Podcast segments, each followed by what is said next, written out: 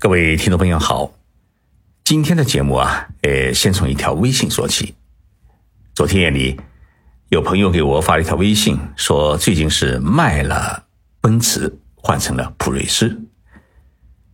我回了他一条微信，我说啊，你还是比我厉害，我是刚买了一辆二手的自行车。这一条微信的对话说明了什么呢？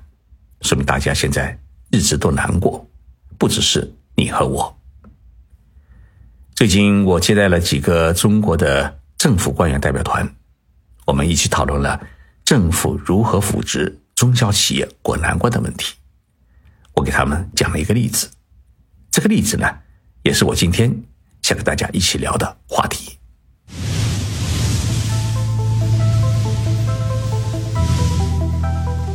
任你波涛汹涌，我自静静到来。静说日本，冷静才能说出真相。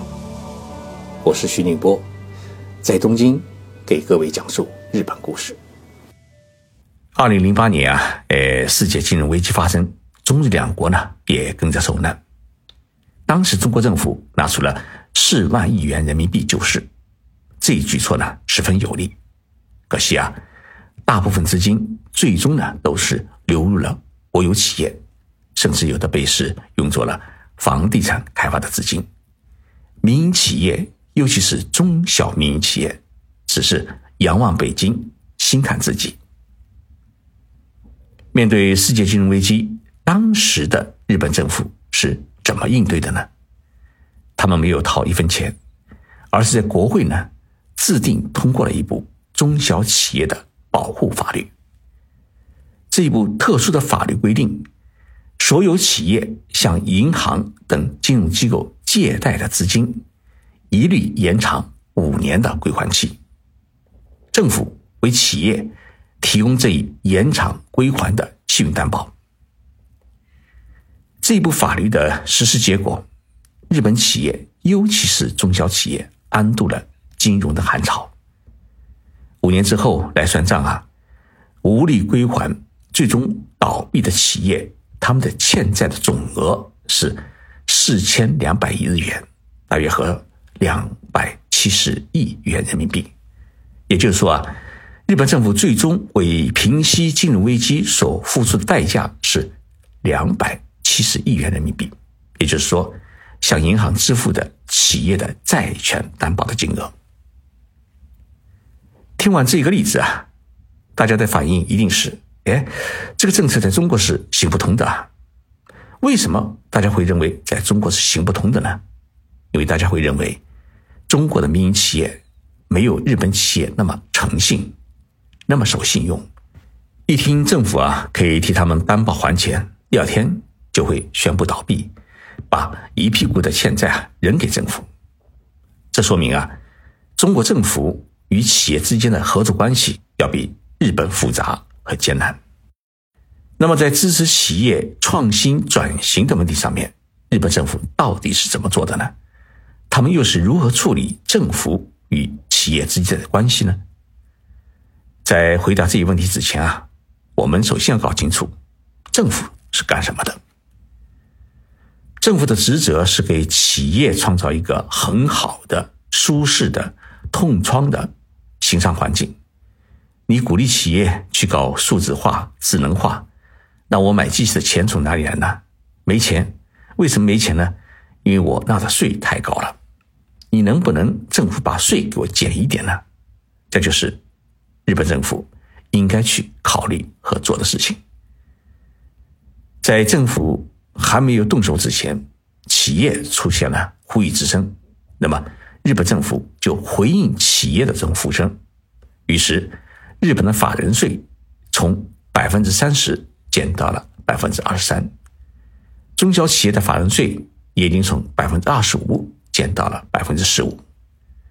我们中国政府在二零一九年也实施了大幅的减税，减税总额呢达到了两万亿元人民币。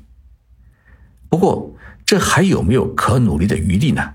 我想绝对是有的，因为我们中国政府啊比日本政府要富裕得多。日本政府一年的财政收入只够国家预算支出的一半，还有一半呢是靠发行国债等手段向金融机构和国民借钱过日子。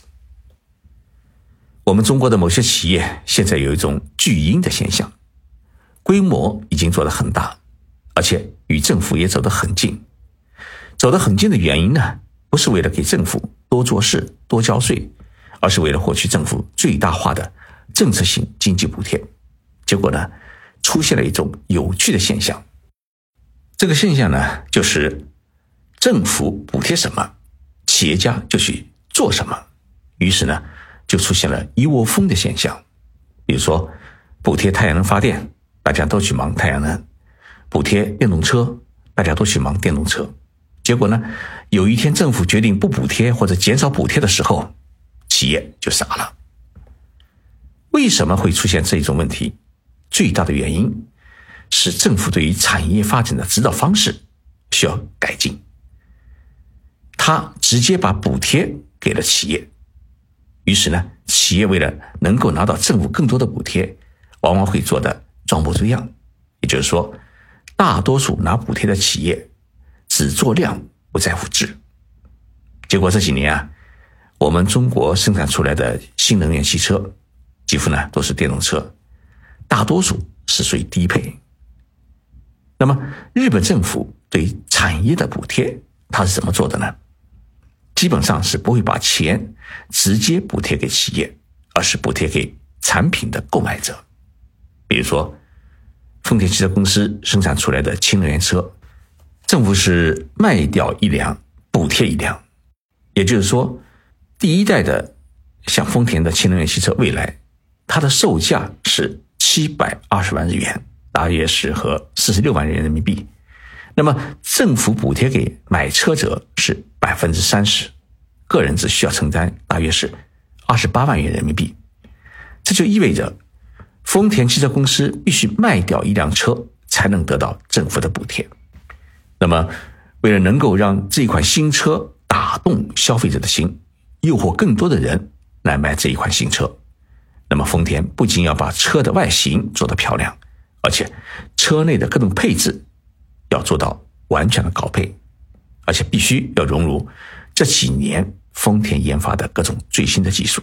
只有这样呢，才会吸引更多的消费者去购买这种氢能源汽车。那么，日本政府的这一做法。提高了企业的创新和要钱的门槛，也迫使企业先要做好产品，而且还要做好是卖得出去的产品。只有这样才能领到政府的补贴。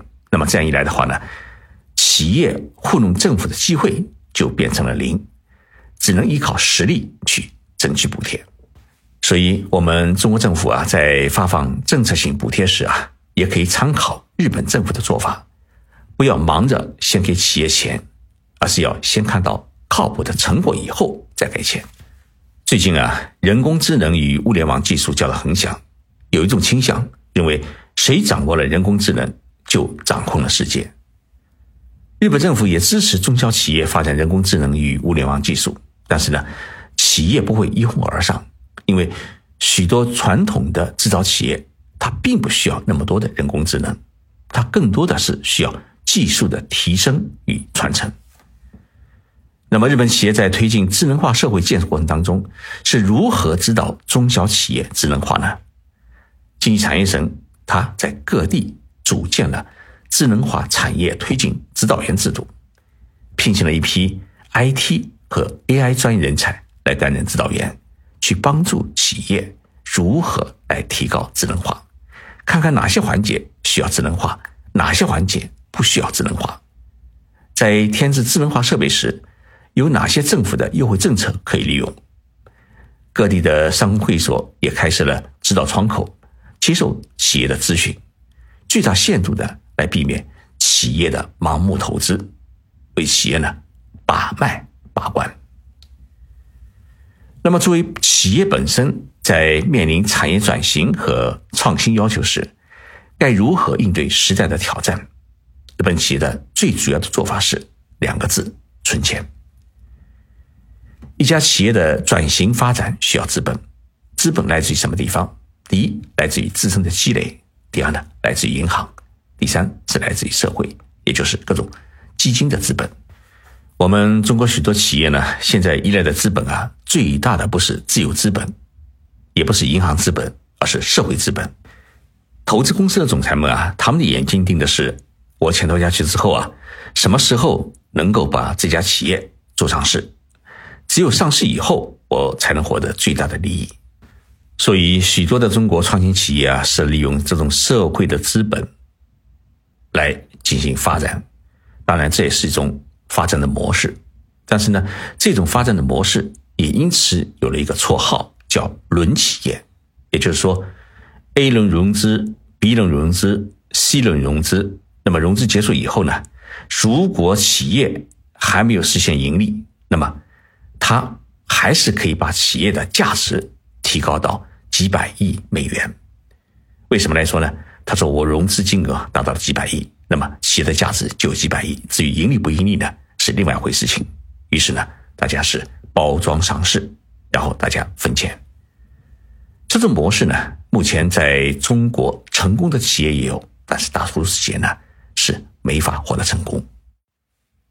投资基金啊，是一把双刃剑。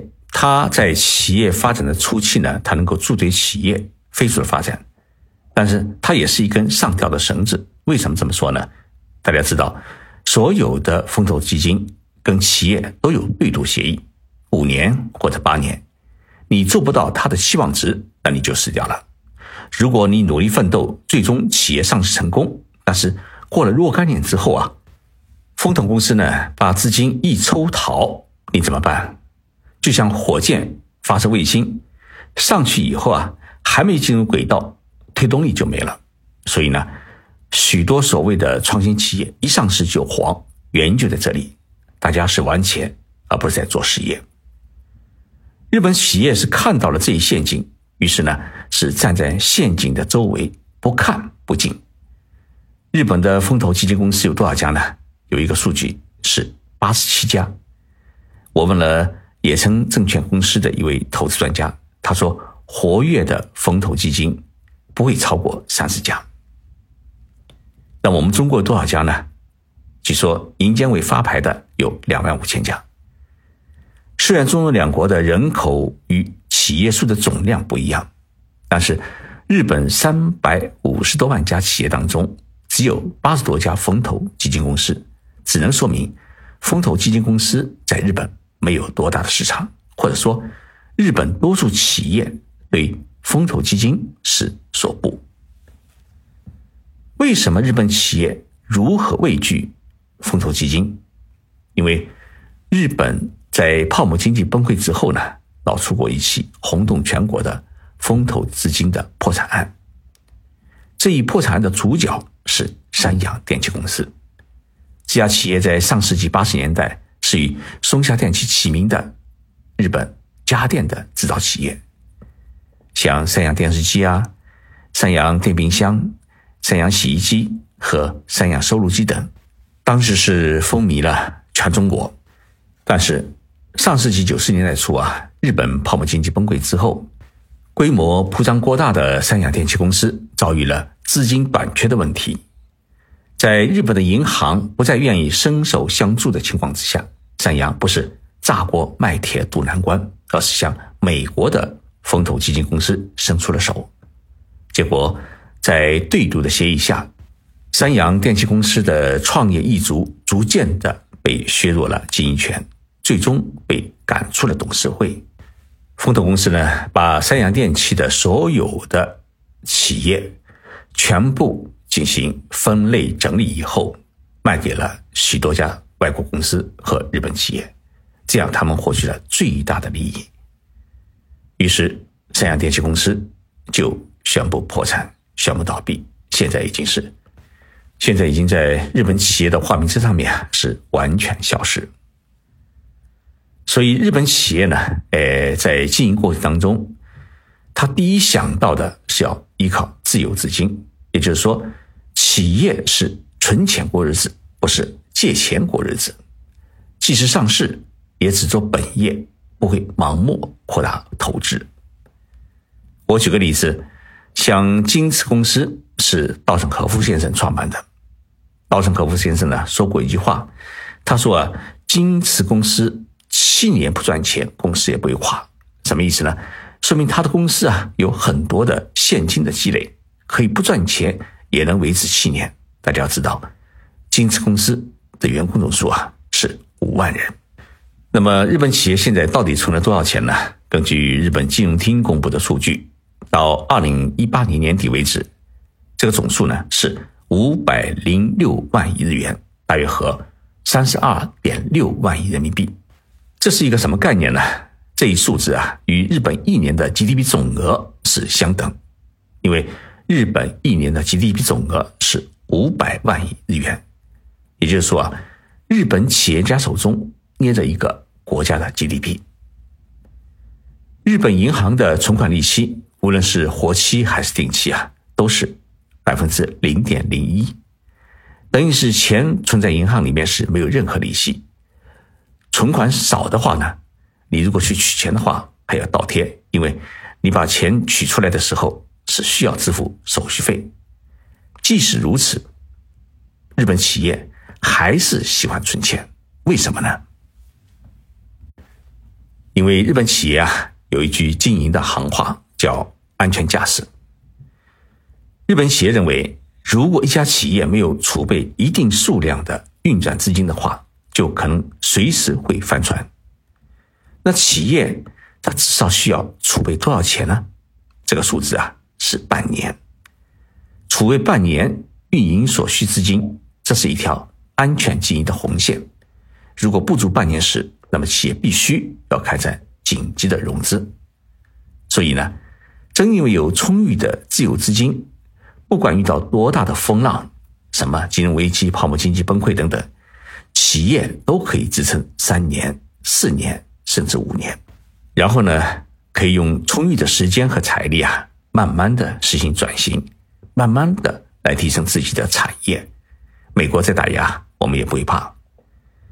日本银行协会调查了中小企业，问他们要不要银行贷款，百分之七十以上的中小企业告诉银行一句话。我们不要你贷款。日本的商业贷款的利率是多少呢？标准利率是百分之一点五。但是如果通过各地政府系列的商工会所的介绍，协商的利率可以低到百分之零点五。这么低的利率，大家都还不要银行的钱，说明呢，日本企业手头还真的有点钱。同时，我们也应该看到。日本企业没有太多的盲目扩张、拼命想办法上市的野望，也就是说野心没有。因为多数的日本企业家认为，办企业是办事业，而不是单纯为了赚钱。最近十年啊，我一直在研究日本的经济和产业，我一直感觉到呢，我们中国经济啊，虽然这几年发展的很快，而且四十年当中呢，取得了。别的国家需要两百年甚至三百年才能走过的路，但是我们也必须看到，中国经济呢，呃，相比较而言，还存在着两大问题。第一个呢，是因为我们缺少核心的技术，所以我们缺少一个核心的竞争力，这是我们中国现在经济发展过程当中一个很重大的一个困惑问题。第二呢，就是我们在整个经济发展过程当中。没有形成一个很完整的产业链，很完整的产业基础。有的产业呢，我们做得很好；有的产业呢，我们比较欠缺。所以，政府应该指导企业来改变这两大问题。而要改变这两大问题呢，首先就要指导好企业转型和创新。但是在转型创新过程当中，政府要注意自己的角色位置，不要当企业的保姆，而是应该当好。一名企业的助跑员，必要时引领选手，更多的时候呢，这是陪伴选手，让选手们，也就是企业家们，能够离开政府这个保姆身边，自己呢去闯江湖，自己去挣钱过日子，而不是遇到什么困难呢，第一时间想到政府。只有这样，中国企业的转型创新，才不会跟着政府的补贴政策走。才能实现中国制造业的多样化和科创企业的尖锐化，让中国呢早一天成为一个自主创新的制造业大国。